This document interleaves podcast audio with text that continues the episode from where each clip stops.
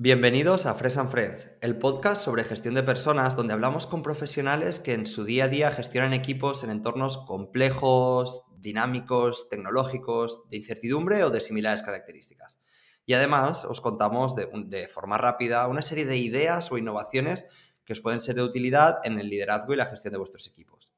Hoy tenemos con nosotros a José Carlos Cortizo, aunque todo el, mundo lo conoce como Corti, que es eh, CMO y socio de Product Hackers, una empresa que ahora, nos contará mucho mejor Corti a lo que se dedica, pero si tuviésemos que definir una frase, sería una agencia una, que se dedica a hacer que otros negocios digitales puedan crecer y escalar.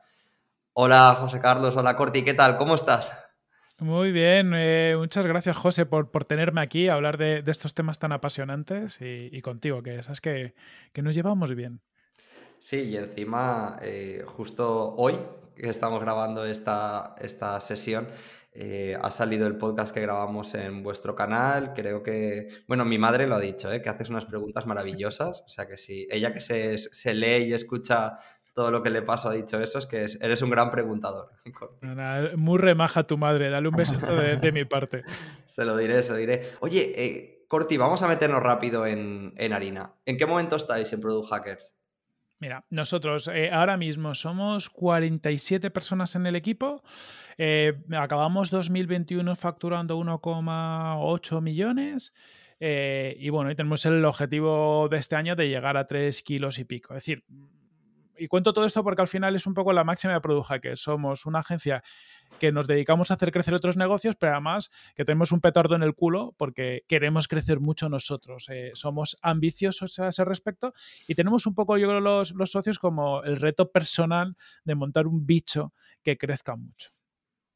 Y encima lo habéis hecho mezclando una situación que yo creo que ya es el, vamos, lo más difícil, ¿no? Habéis tenido que escalar el equipo mientras escalaba el negocio y además hacerlo todo en remoto. ¿Cómo habéis vivido esa situación? ha sido un poco locura, eh, pero también apasionante.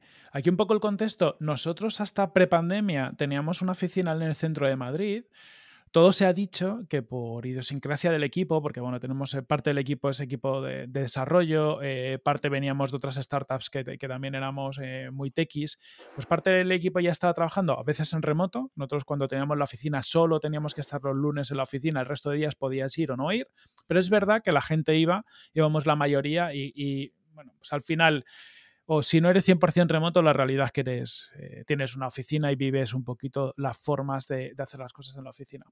Cuando vino pandemia, abandonamos la oficina y, ya no hemos vuelto. Los primeros meses, el primer mes, estábamos un poco pensando cuándo vamos a volver, pero enseguida vimos la oportunidad de fichar eh, talento fuera de Madrid. Dijimos, oye, pues si vamos a estar todos en nuestra casa, ¿por qué no? Y, bueno, pues yo creo que a día de hoy pues, la gran mayoría ya de la gente del equipo es de fuera de Madrid, ¿no? Estamos en, eh, totalmente en remoto. Nos resultó relativamente fácil dar el paso porque ya habíamos hecho nuestros pinitos, ¿no? El hecho de tener ya algunos días que la gente currara desde casa, pues te hace tener un Notion, eh, te hace tener un Slack, una serie de, de herramientas pero es verdad que no presuponíamos la complejidad de ser 100% remotos. ¿Por qué? Porque hacer onboardings, por ejemplo, no nos habíamos planteado cómo se hace el onboarding de una persona en remoto. No nos habíamos planteado, por ejemplo, que yo creo que es de las cosas más complicadas, tener perfiles junior en, remoto, ¿no? Porque claro, al final cuando lo tienes en la oficina, pues lo tienes al lado y dices, oye, pues te voy contando. Y bueno, pues ha sido muy divertido, eh, un auténtico reto y hemos hecho muchas cosas mal, es decir, ha sido todo, todo un continuo aprendizaje, pero ahora yo creo sí que vamos sintiendo que por primera vez empezamos a, tener el control. Si fuéramos como en un caballo, ¿no? Eh, hubiéramos ido todo el rato aquí mm, a punto de caernos y ahora tienes la sensación de que vas encima del caballo, va muy rápido, que te puedes caer, pero más o menos, más o menos, más o menos tienes un cierto control sobre lo que está pasando. Al final, la sensación que tienes cuando estás haciendo crecer un negocio y estás escalando en equipo es una eh, un chute de adrenalina constante, ¿no? Cada nueva incorporación, cada nuevo cliente, es como, ostras, esto crece, esto crece, esto crece y las pulsaciones cada vez van a más. ¿Qué es lo más difícil que habéis vivido en este proceso y qué es lo más bonito? Lo fácil no te lo voy a preguntar porque al final lo fácil no te interesa, pero sí qué es lo más bonito, qué es lo que recuerdas con más cariño de ese momento de frenesí. Vale, voy a empezar por lo más difícil. Em, para mí lo más difícil ha sido eh, meter gente. O sea, justo lo que has dicho, eh, y hacer crecer el equipo con cabeza.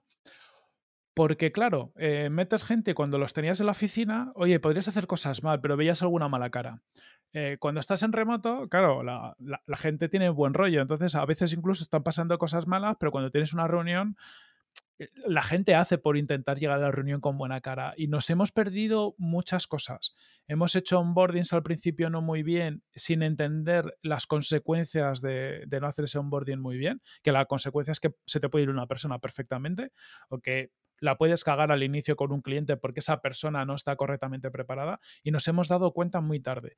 Y eso es de las peores sensaciones que yo creo que, que puedes tener, ¿no? ¿no? No que la estés cagando, sino que cuando te enteras del resultado ha pasado tanto tiempo que, que, ya es muy difícil recuperar la situación. Para mí eso es lo, peor. Y porque a veces genera sensaciones eh, con gente del equipo, incluso con gente que luego consigues que se quede y que ha vuelto un poco mejor, que se nos ha pasado algún onboarding no muy bueno y luego ya corriges la situación, hablas, eh, un poco lo enderezas todo, pero te queda el, el, continuo, la continua sensación de que esa persona tiene como una herida contigo, ¿no? Es decir, yo, creo que, claro, eh, es más fácil que luego pasen cosas que no estén eh, en tu control. Y a mí es lo, no sé, es lo más ingrato de todo este proceso. Porque luego a veces, muchas veces empieza a oler, yo lo digo, ¿no? Huele a mierda cuando, cuando no te esperas que huela a mierda. Y dices, oye, le hemos dedicado mucha fuerza a muchas cosas, eh, pensamos que todo está bien y de repente empieza a oler a mierda y no sabes por qué, ¿no? Y te cuesta encontrarlo. Eso sería más difícil. Lo más bonito, es que es súper guay crecer proyectos, ¿no? Es decir, yo creo que lo más bonito es que en todo este periodo, em, estando en remoto, es decir, nosotros somos una, compañía que ya antes de prepandemia ya teníamos un par de añitos en el mercado pero es verdad que ese par de añitos eh, era haciendo otras cosas, ¿no? Es decir, nosotros nacimos eh, con un objetivo y luego en un punto determinado nos dimos cuenta que Product Hackers era y tenía que ser una agencia de growth. Y eso coincidió poco más o menos unos meses antes con, todo el tema de, de la pandemia. Entonces yo creo que lo más bonito es haber sido capaces de validar em, la hipótesis que teníamos, ¿no? el, bueno, pues que, tenía sentido una agencia de growth, que éramos capaces de ejecutarlo, que éramos capaces de hacerlo, y construir un equipo, aún, con la parte negativa, ¿no? Pero construir un equipo que ahora está eh, aportando muchísimo, eh, que hacen cosas ellos solos, que Product Hacker se empieza a construir ya como de, incluso si falta cualquier persona, se sigue construyendo y eso es muy bonito, sobre todo teniendo en cuenta cuando has visto todas las cosas que le has cagado y has hecho mal y dices, joder, y aún así esto, esto funciona, tiene sentido y, se cura, ¿no? Y se va, va creciendo solito. Has, has, comentado una cosa que me gustaría recalcar, ¿no? Que suceden cosas negativas, pero que no se habla de ello, ¿no? O que, o que en las reuniones no suceden, pero de repente, ¿no? Empiezas a ver el resultado de eso.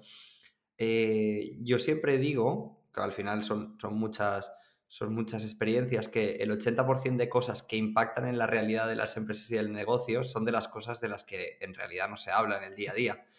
¿Cómo empezasteis vosotros a tener estrategias o a hacer cosas para detectar esas cosas negativas antes de que fuese tarde? Claro. Pues al, final un poco como consecuencia de haber sufrido las consecuencias. Ya, hubo un punto, yo creo que fue septiembre-octubre del año pasado, Bien, pasamos, bueno, yo no sé si nos pasó, pero a nosotros nos pasó que el verano pasado fue particularmente tranquilo. Es decir, oye, pues habíamos cerrado clientes, arrancamos varios clientes, pero claro, julio, agosto no entran eh, nuevos clientes. Totalmente, lo mismo. Igual no, un poco de susto, un poquito, un poquito de susto, sí, sí. Pues nosotros nos pasó eso. Eh, Claro, en agosto encima la mitad del equipo de vacaciones, ¿qué pasa? Empieza septiembre, septiembre empezó más o menos ok, pero finales de septiembre, principios de octubre empezó la cosa como a acelerarse de nuevo, oye, pues nuevos clientes y demás. En ese momento íbamos un poco atrasados en contrataciones, nos costó, nos había estado costando encontrar nuevos, nuevos growth managers, pero arrancábamos clientes y tuvimos un poco cuello de, em, de botella. Y fue en el momento donde empezaron a pasar cosas malas. Cosas malas de tienes que empezar a arrancar un cliente sin todas las, todas las garantías, eh, tienes una persona nueva en el equipo y, y, pues a lo mejor la tienes que soltar al cliente un poco antes de lo que quisieras y nos metimos una dinámica un poco mala. Em, analizamos la situación, yo creo que hacemos muchas cosas mal, pero también hacemos unas cuantas bien. Y una de ellas es que semana a semana eh, eh, analizamos los problemas, se reportan, tenemos en los level 10 un poco nosotros en metodología EOS y salen estas cosas. Entonces, oye, pues nos obliga a tener el equipo de management conversaciones todas las semanas sobre problemas que están sucediendo. Y entonces ahí decidimos, oye, tenemos que hacer algo. Este algo, por ejemplo, para nosotros fueron, fueron varias cosas, pero yo creo que la, más, la que más ha ayudado es tener one-to-ones random con gente nueva. Eh, nuestro proceso de onboarding, por ejemplo, ahora con, los growth managers, que es piezas fundamentales durante el primer mes, eh, tienes one-to-ones toda la semana pues, con tu líder de squad, que es como, como tu jefe, con el, el jefe de, growth, que es Juanma. Durante un tiempo estuve, estuve yo haciendo estas one-to-ones y te permite muy bien, uno, entender si tu onboarding, claro, que les hicimos el onboarding, está funcionando bien, si que hay carencias, cómo lo puedes mejorar y sobre todo preguntarle a la gente directamente, oye, ¿estás cómodo? ¿Hay algo que no hayamos hecho bien? Cuéntame, cuéntame la mierda, porque cada gente te dice, no, todo muy bien, pero en cuanto le rascas un poco le dices, esto está guay, pero yo quiero saber lo malo. O sea, yo quiero saber cómo te estás sintiendo tú en los momentos donde no te sientes bien, porque es el espacio de mejora que tenemos. Y cuando a la gente le empiezas a preguntar así y le haces ver que tú quieres saber todo, la gente te cuenta cosas. Y muchas cosas no son importantes, pero, pero hay algunas que sí. bueno, y para mí cualquier cosa que para alguien no esté perfecto, pues es algo importante, ¿no? Es, oye, yo creo que esos pequeños detalles marcan la diferencia. Hablar con la gente eh, y, mantenerlo en el tiempo. ¿no? Ahora un poco yo lo hago, he coger una rutina, hacer one-to-one random con gente del equipo. O sea, incluso gente que lleva tiempo con nosotros. Y te pones a hablar con alguien un rato y le rascas un poco y salen cosas. Pues salen cosas de decir, ostras, tío, yo me he enterado de gente que su primera semana se quería haber ido. Y que ahora están encantados, ¿no? Pero que me han dicho, mira, yo la primera semana, sinceramente, me hubiera ido y, y no estoy a gusto. Luego lo hemos encauzado pero dices, ostras, qué pena enterarme ahora. Vosotros además, em, todos, quien más que menos dentro del equipo más de management, ya habéis gestionado algún equipo antes, ¿no? Habéis tenido la oportunidad de tener algunas personas a vuestro cargo. Pero imagina estas personas que están viviendo por primera vez el tener que gestionar un equipo y además que crece el negocio, crece todo, ¿no? Claro, yo lo que detecto es que muchas veces cuesta identificar que esos dolores son dolores que tienen soluciones dentro del ámbito de la gestión de personas, ¿no? De, parar y decir, no, no, es que necesitas dedicar un tiempo a solucionar X cosas porque este impacto que ves es de ahí. ¿Podrías ayudarnos a identificar cuáles son las cosas que esta gente tendría que fijarse que les puede doler, aunque no sepan que tiene que ver con gestión de personas, ¿no? Pero ¿de dónde vienen esos dolores que, bueno, pues al final acaban convirtiéndose en frenos importantes del negocio? Hmm. Me imagino que cada negocio verá sus cosas, ¿no? Pero nosotros lo, cosas que veíamos y, que es muy notable y, a veces no te parece que tenga que estar tan directamente ligado es, ostras, es que el servicio que dábamos en algunos momentos cuando te asomabas no era el servicio que queríamos dar. ¿Vale? Y, para mí esa es la madre del cordero, ¿no? Porque estás creando una empresa y estás creando una estructura para, para hacer algo de una forma y, lo que estás haciendo se aleja bastante de lo que quieres conseguir. Y cuando te pones a rascar te das cuenta que la gente lo está haciendo lo mejor que lo puede hacer. Es decir, la gente está volcando. O sea, no es que la gente pase, ¿no? Porque yo creo que muchas veces al final lo ves y cuando ves el resultado dices, ostras, pues aquí la gente no le está poniendo cariño. Y no, no, no. Te das cuenta que la gente está haciendo bien. Lo que pasa es que se ha perdido muchísima información por el proceso. ¿no? Pues oye, pues gente ha entrado a la compañía y no se le ha formado correctamente. Pasan toda esta serie de cosas que hemos estado hablando. Pero para mí los principales puntos como que lo detectas es que no estás dando el servicio como, como tú lo quieres dar, ¿vale? Y que luego que la felicidad, y, nosotros, mira, aquí usamos, y, voy a hacer un poco de, promo, usamos Nailted, que también es, es un software eh, español, y hace como preguntas cada cierto tiempo al equipo y te mide un, un mapa del estado de ánimo a nosotros nos viene muy guay, porque de repente, y esto lo hemos vivido, tenemos unas pelotitas que están en una zona del mapa que te pintan el de como que de gente, que la gente está contenta. Bien, ¿no? Pues que tiene su espacio, tal, tal, tal. Y de repente vas viendo semana a semana como que las pelotitas se van yendo a zonas que no molan tanto. ¿Vale? Y eso nos permite también activar. Y ha sido otro, otro punto importante tener un par de personas en el equipo como en estado de riesgo en este sentido, ¿no? De, pues que, que no estaban cómodas, que estaban empezando a responder preguntas de estas encuestas, pues diciendo, oye, pues no estoy, no estoy a gusto, no estoy bien, me, faltan cosas.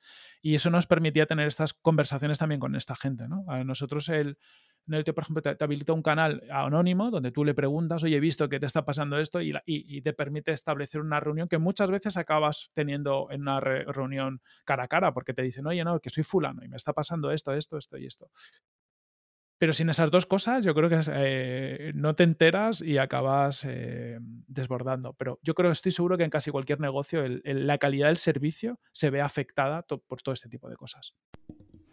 Totalmente. Al final, pensar que la gestión de personas durante muchos años ha sido una commodity, ¿no? Una cosa que, bueno, pues hacemos casi cuando ya todo lo demás está solucionado y, ahora nos estamos encontrando con un montón de negocios que dicen, no, no, no, es que si mi gestión de personas no me ayuda, mi, negocio está frenado por todas partes. Mm, mm, totalmente. Esto me lleva, has, hablado de la parte de reclutamiento, ¿no? Y me lleva a, una cosa que, te quiero compartir, que a nosotros nos pasa mucho en Fresh y que yo tengo la intuición de que a vosotros os pasará algo similar. Al final, nosotros eh, estamos muy especializados en un ámbito dentro de la gestión de la organización en un ámbito muy concreto, ¿no? Vosotros en el crecimiento, en el growth, en la parte de marketing, nosotros en la parte de personas. Al final, claro, tú eres especialista de esto y que se entienda, ¿no? Como especialista, ostras, dedicas tu día a, cada vez tratar de hacer esto mejor y encima eh, lo, tienes la oportunidad de aplicarlo muchas veces, ¿no?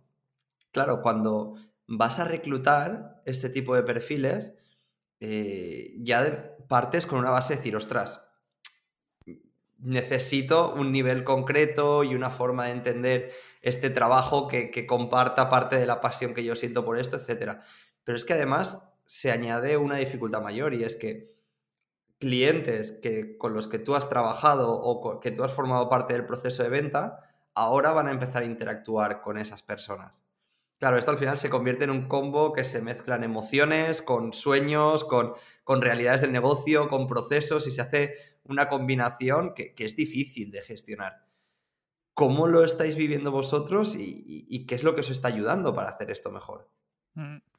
es que es un, es un temazo, porque es verdad, pasa, ¿no? Y, yo reconozco que cuando pasan estas cosas hay momentos donde, donde tienes pensamientos que no son todo lo productivos que pueden ser, ¿no? Es decir, un caso claro, ¿no? En línea con lo que has dicho. Cuando traes a alguien, algún cliente que es casi colega tuyo, ¿no? Es decir, alguien que tiene tu confianza. A mí me ha pasado traer varios clientes que venían de mi anterior empresa, de relaciones que yo llevo haciendo profesionales desde hace 10 años. Em, coño, gente, sinceramente, a la que tú les quieres sorprender y les quieres seguir estando en su cabeza como, oye, tío, eh, lo que haces mola y demás. Y claro, cuando lo metes en la compañía confías mucho en el equipo, pero es verdad que a veces asoma un poquito. Eh, yo creo que siempre tenemos una lucha interna, ¿no? Entre las cosas que sabemos que tenemos que hacer y a veces el, el enanito furioso que tienes dentro que se asoma la cabeza y dice, tío, ¿y si la cagan? ¿Y si no sé qué? Entonces, tiene que haber mucha gestión del ego personal. Yo creo que aquí el equipo de management tiene que aprender a madurar. madurar muchas veces significa morderte la lengua o entender cuándo te tienes que morder la lengua o, pensar muy bien qué es lo que dices, cómo lo dices y, cómo lo gestionas. Confiar en tu equipo. Y para mí confiar en tu equipo no significa confiar ciegamente, significa, oye, si no confío en mi equipo, eh, entonces tengo otro problema, ¿vale? Tendré que rascar. No tengo las personas adecuadas, pues las tengo que cambiar. Entonces, si buscas crear un equipo top es para, para luego confiar en él, ¿no? Y entonces eh, tiene que estar eh, equiparado. Es decir, oye, pues hacemos mucho esfuerzo en tener a los mejores, ahora entramos en los mejores, ¿no? Pero hacemos mucho esfuerzo en tener a esta gente. Una vez que la tengo, tengo que confiar en ellos. Y si no confío en ellos teniendo los mejores, ya el problema es mío. Ya tengo un problema de que, oye, me tengo que fastidiar, me tengo que tirar al vacío y, tengo que cruzar los dedos y ya está. Y yo, por ejemplo, me ha pasado, ¿no? Y pongo un caso. Nosotros trabajamos con Javallanas. Javallanas, eh, eh, la persona de nuestra contacto es Jorge Can, un tío excepcional que conozco hace mucho tiempo. Y, Leñe, pues una persona de estas que, que, bueno, que le tengo en estima, me tiene en estima y que, y que quería que funcionara muy bien. Cuando entramos, yo tenía un poquito de miedo, porque al final, claro, la persona del equipo que más conocía de e-commerce eh, era yo, porque venía de, de, de haber estado en e-commerce mucho tiempo. La gente del equipo que teníamos en aquel momento venía más de producto digital, SaaS y demás. Ostras, pues mira, sinceramente, cuando se pusieron a funcionar, que empezó a llevar el cliente Juan Mavaro, porque fue uno de nuestros primeros clientes y estaba todavía Juanma como Head of Growth llevando clientes, a los dos meses me llama Jorge dice, tío, el Juanma Varo, este es un máquina, flipa tal. Me empezó a hablar de él y digo, pues mira, todo lo que ha hecho Juanma, yo no lo podría haber hecho, porque hubiera llegado con un montón de visiones sesgadas de conocer a Jorge lo que le gusta, lo que no le gusta tal, y no hubiera sido capaz a lo mejor de aportar otras cosas. Entonces, tienes que tener en cuenta que tu equipo, si es bueno, va a aportar más que tú. Y claro, y tienes que conseguir un equipo bueno. Lo malo, un poco lo que has dicho, que lo mismo, tenemos mucho ego, nos pensamos que somos la caña y tenemos muchos sesgos. Por lo tanto, muchas veces te piensas que un buen equipo son clones tuyos. Y tampoco son clones tuyos. Entonces, de hecho, a nosotros nos ha pasado, ha habido un momento donde eh, hemos tenido varios perfiles en el equipo que eran un poquito más de cerreo. Al final, dentro del growth, pues puedes hacer un poquito más de conversión, un poquito más de atracción de tráfico. Hay como distintas variantes pero hemos ido poco a poco metiendo gente que por lo que fuera era muy dada a hacer más cerreo, más, más optimización de conversión con ese background. Y nos ha funcionado muy bien. Pues tío, al final eso genera una inercia en el equipo a que todo lo que venga tiene que ser muy bueno de cerreo. de hecho, las preguntas que les hacíamos en los procesos eran preguntas súper condicionadas a que diera respuestas muy alineadas con formas de ver las cosas de cerreo. Y esas yo creo que son cosas que tienes un poco que vigilar. Es decir, no queremos eso. Yo no quiero eh, sobre overfitting, ¿no? Como dicen los americanos. No quiero un, sobreajuste y que tener 50 tíos que sean exactamente iguales, 50 personas en equipos exactamente iguales que piensen igual. Yo lo que quiero, es diversidad.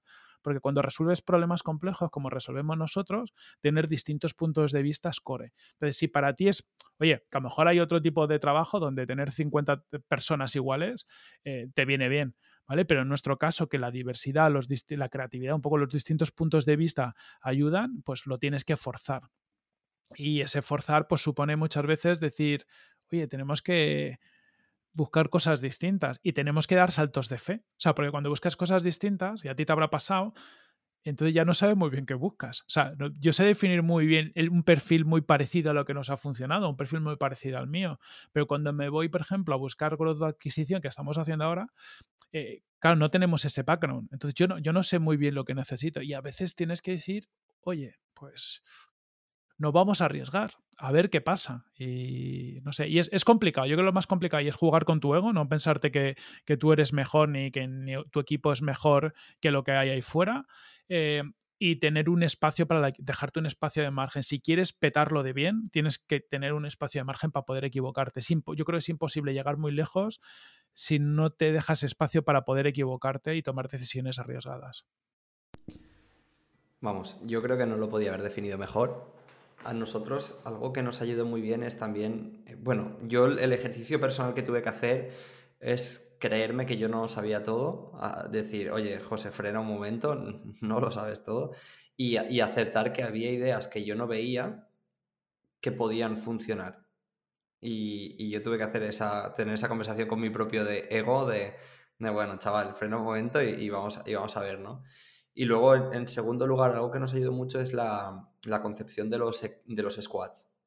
Pensar que al final eh, hay un equipo con distintas ideas que, puede hablar con un cliente ¿no? y al final convertirse de alguna manera en el equipo de sus sueños de, recursos humanos en nuestro caso, ¿no? pero que al final le permite tener distintas visiones y que el equipo cocine soluciones juntos, me parece muy interesante. ¿no? A, mí, a mí eso me da muchísima seguridad de que aunque se estén haciendo cosas que quizás no eran lo que yo planteaba, el resultado podía ser muchísimo mejor. Claro. Además que si quieres crecer, o sea, yo creo que esto es lo máximo, si quieres crecer, es decir, tú, tú José, te pasará, tío, si, si quieres crecer no puedes tener, tú no te puedes clonar. Y claro, para crecer, si tienes que estar tú dando tu punto de vista en todos los clientes, pues tampoco vas a poder escalar mucho. Se acabó. Entonces, llega un punto en el que tú tienes que decir, oye, ¿qué quiero? Ser una. Y que está muy bien cualquier enfoque, ¿no? Pero a lo mejor es una empresa muy personalista, que dices, oye, pues voy a dar servicio a 5, 6, 7 clientes, voy a tener un equipo que me quite un poquito del trabajo más rullero, pero yo voy a ser un poquito el que dé las ideas. Y si tú quieres eso, perfecto.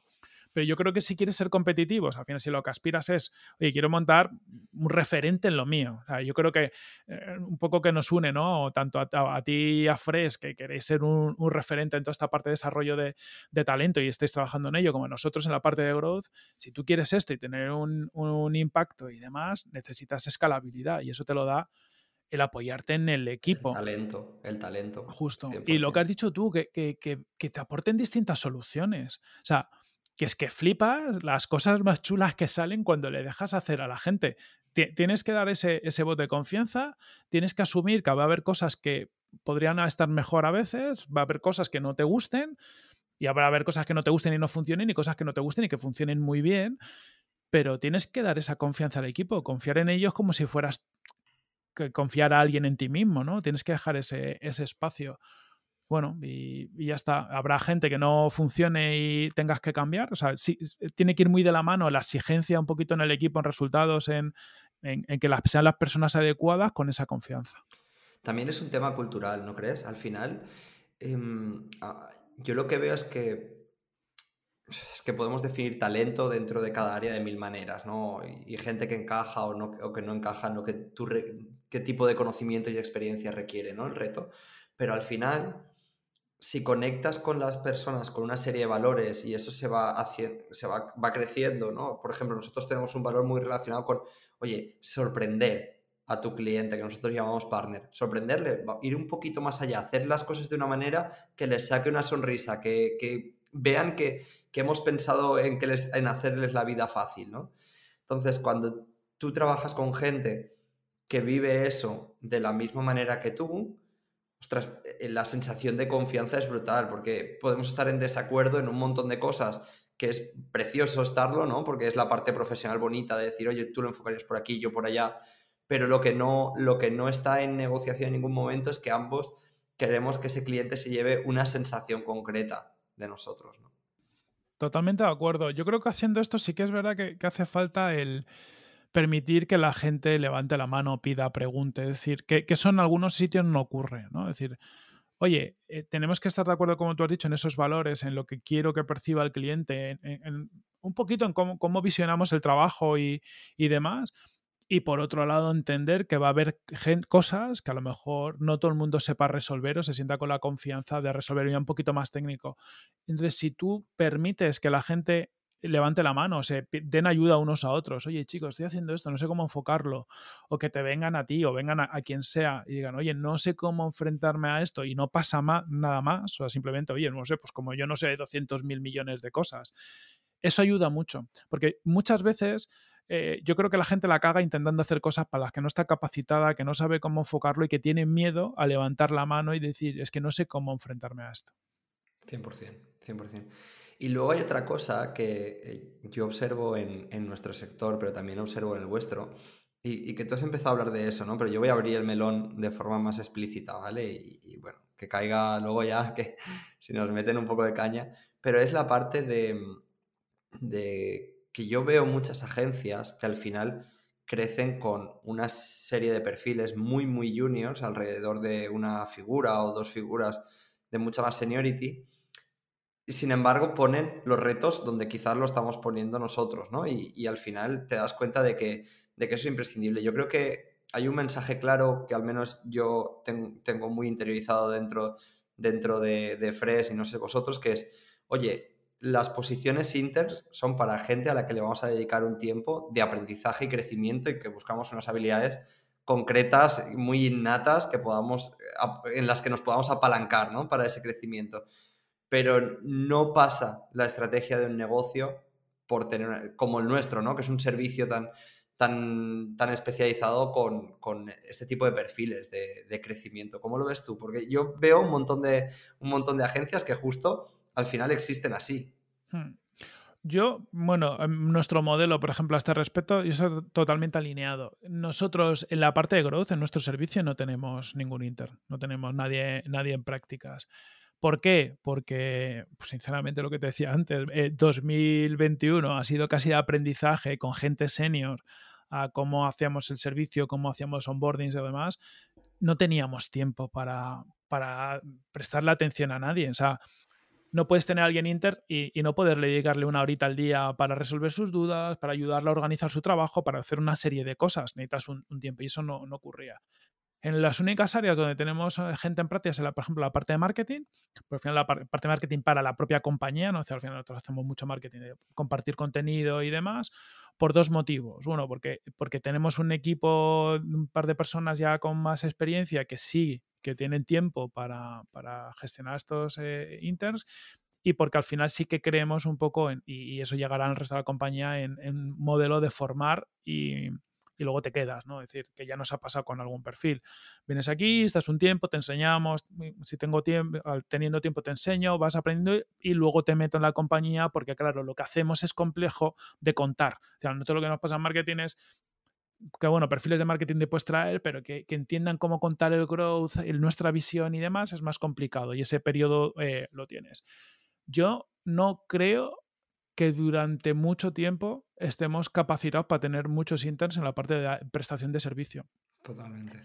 Creemos en otros modelos, creemos en modelos basados en metodologías, en herramientas. Sí que creo que yo cuando tengamos suficiente estructura, pues tener a lo mejor un, un junior, pues cada dos, tres seniors, pero que haciendo tareas muy específicas, ¿no? Hacer, haciendo cosas concretitas, con mucho apoyo y un poco casi como recruiting en el sentido de que sí que creo que los perfiles que buscamos son complejos, pues llegará un momento donde mm, seguir pescando estos perfiles va a ser complicado y nos puede servir, eh, nos puede ayudar esa formación, pero hay que estar muy preparados como compañía. O sea, es decir, no solo es formarles. Eh, para, mira, a día de hoy, siendo sinceros, casi no sabemos hacer los one-to-one entre nosotros con gente con experiencia, como vamos a hacer una one-to-one con, con alguien junior, ¿no? Que sus necesidades, sus pensamientos, absolutamente todo es distinto.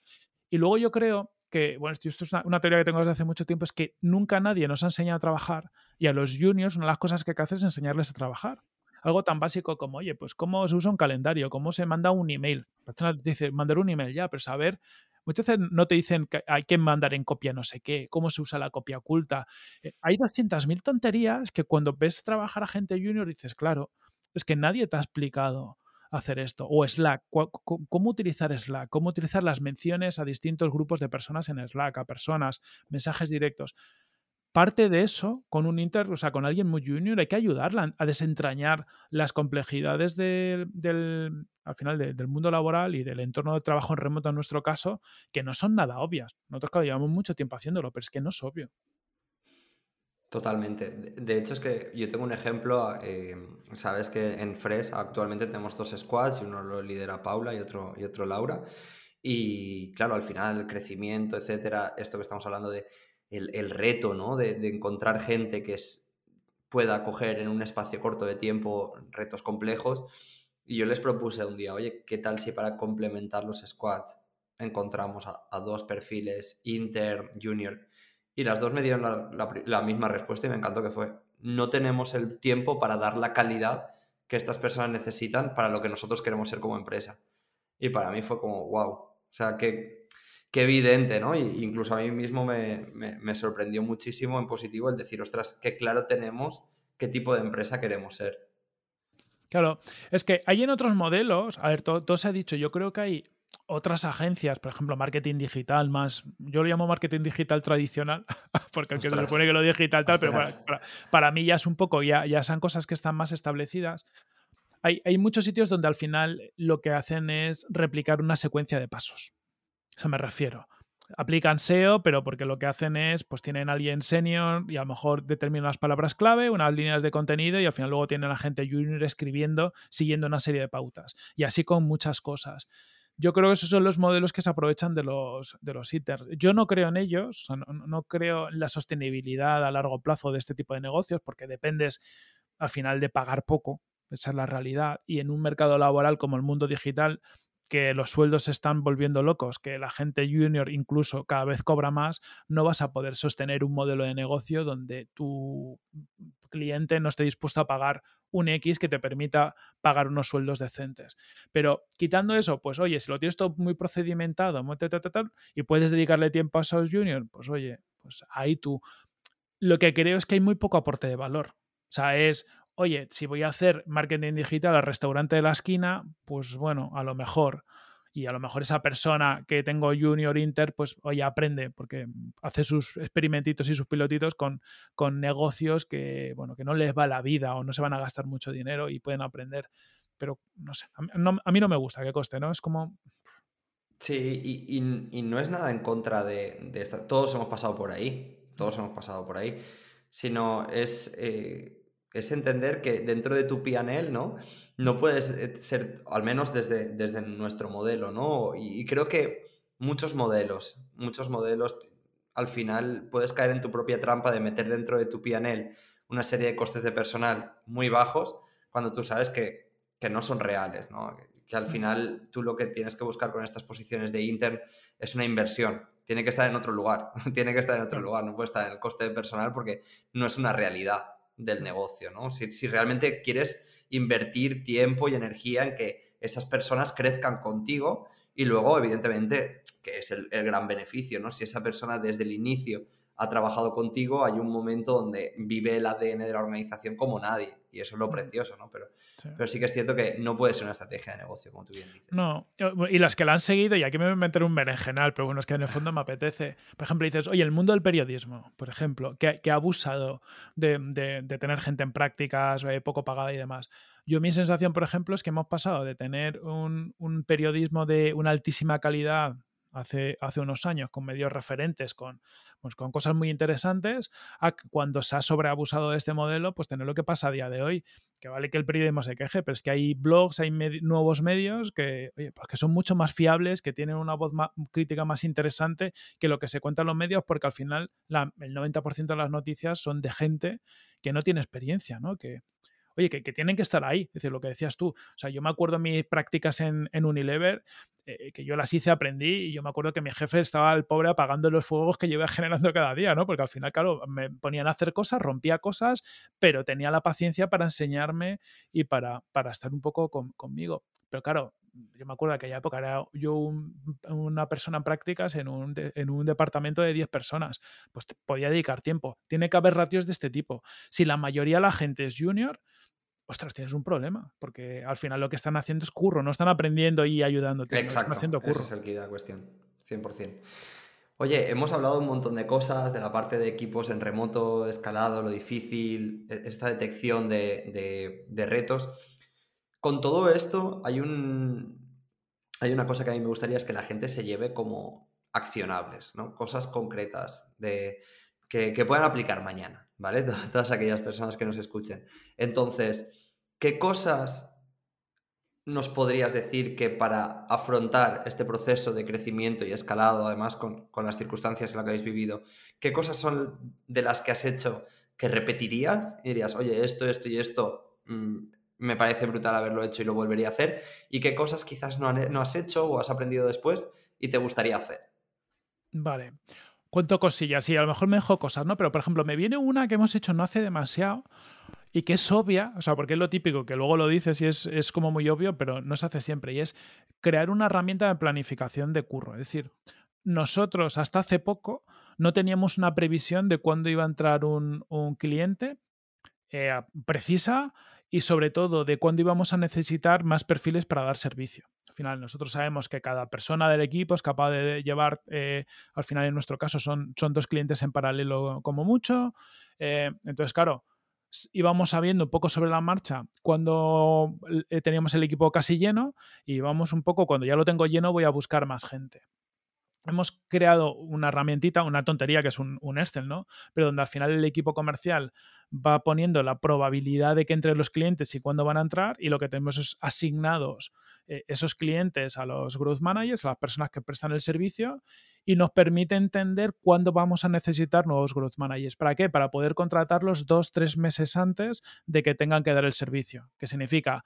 Me puedo poner a contratar hoy, tardar un mes en contratarlo, hacer un mes de onboarding y, asegurarme que llegue en un momento donde haya tenido mínimo esos dos, a ser posible un poco más de tiempo para podérmelo buscar. Parece una tontería, pero desde que tenemos esto, no reaccionamos mucho antes, porque claro, nos ponemos, ahora estamos ya buscando los perfiles a contratar en marzo. Es que te cambia mucho la película, no busco de enero para enero, ya busco de, enero para marzo. Eh, eso por un lado. Por otro lado, lo que te he dicho, el, hablar continuamente, tío. Yo creo que management y sobre todo los socios de la compañía, la gente de, máximos puestos de liderazgo, hasta que tiene un management sólido, ¿no? es decir, hasta que todo funciona de forma correcta, adecuada y los managers han aprendido, ¿no? Porque hay un proceso de, de aprendizaje de los managers, salvo que traigas gente con mucha experiencia que tiene que pasar por ahí. Habla con todo el mundo siempre que puedas. Es decir, Oye, no des nada por supuesto, no te bases en tus percepciones, en lo que escuches, en lo que sea, no, habla con todo el mundo de tú a tú.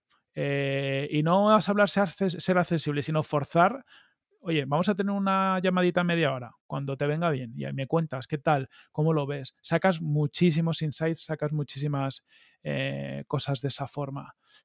Eso por otro lado, y bueno, y, luego confiar en el equipo, lo decíamos. Eh, para mí aprendizaje brutal, oye, metes gente, metes gente buena, y de hecho yo, yo creo que lo que tenemos que empezar a hacer ahora nosotros es meter managers más buenos. Hemos metido gente técnica muy buena y lo que creo que para escalar la compañía lo que tenemos que empezar es meter gente que haya construido organizaciones de grandes tamaños anteriormente para que nos ayuden en la siguiente fase. Y esto es algo que hemos aprendido un poco a fuego, ¿no? El, poner, nosotros hemos caído en el pecado de poner a, a, buenos profesionales en lo suyo, a buenos técnicos a gestionar equipos, ¿vale? Y mm, bueno, pues eh, no, es lo mejor, ya os lo digo. Al final te ahorras, eh, te genera muchos dolores de cabeza. Yo creo que también generas al equipo, eh, bueno, a la persona que es manager. Mucha frustración. Eso es, le genera frustración, no le sabes decir muy bien muchas cosas porque lo tienes un poco suelto ahí solo ante el peligro y eso no mola. Hay que meter gente con experiencia en construir. Planificar el trabajo, hablar mucho con las personas y dar entrada a perfiles con seniority en aquellos lugares donde quizás no la tenemos. ¿no? Serían los tres escalables, los tres accionables, disculpad.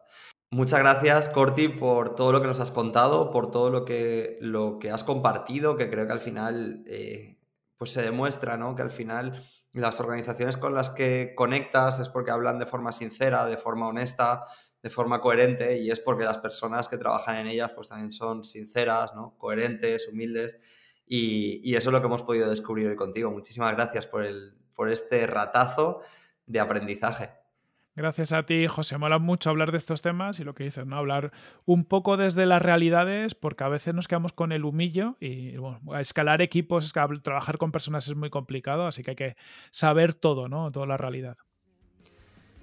Pues así acaba este podcast número 16. Muchísimas gracias a todas las personas que nos habéis escuchado, todas las personas que nos habéis visto.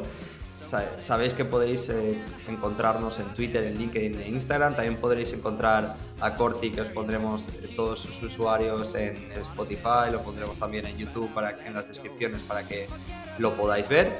Y deciros que para esta vuelta al año 2022, ¿no? esta vuelta al trabajo después de vacaciones, eh, venimos con muchas ideas, venimos con muchas cápsulas, muchas píldoras de información que se puedan accionar muy rápido y que esperamos que estéis con nosotros acompañándonos en todas estas ideas que queremos poner en marcha. Muchas gracias a todos y Bifres Mindfulness.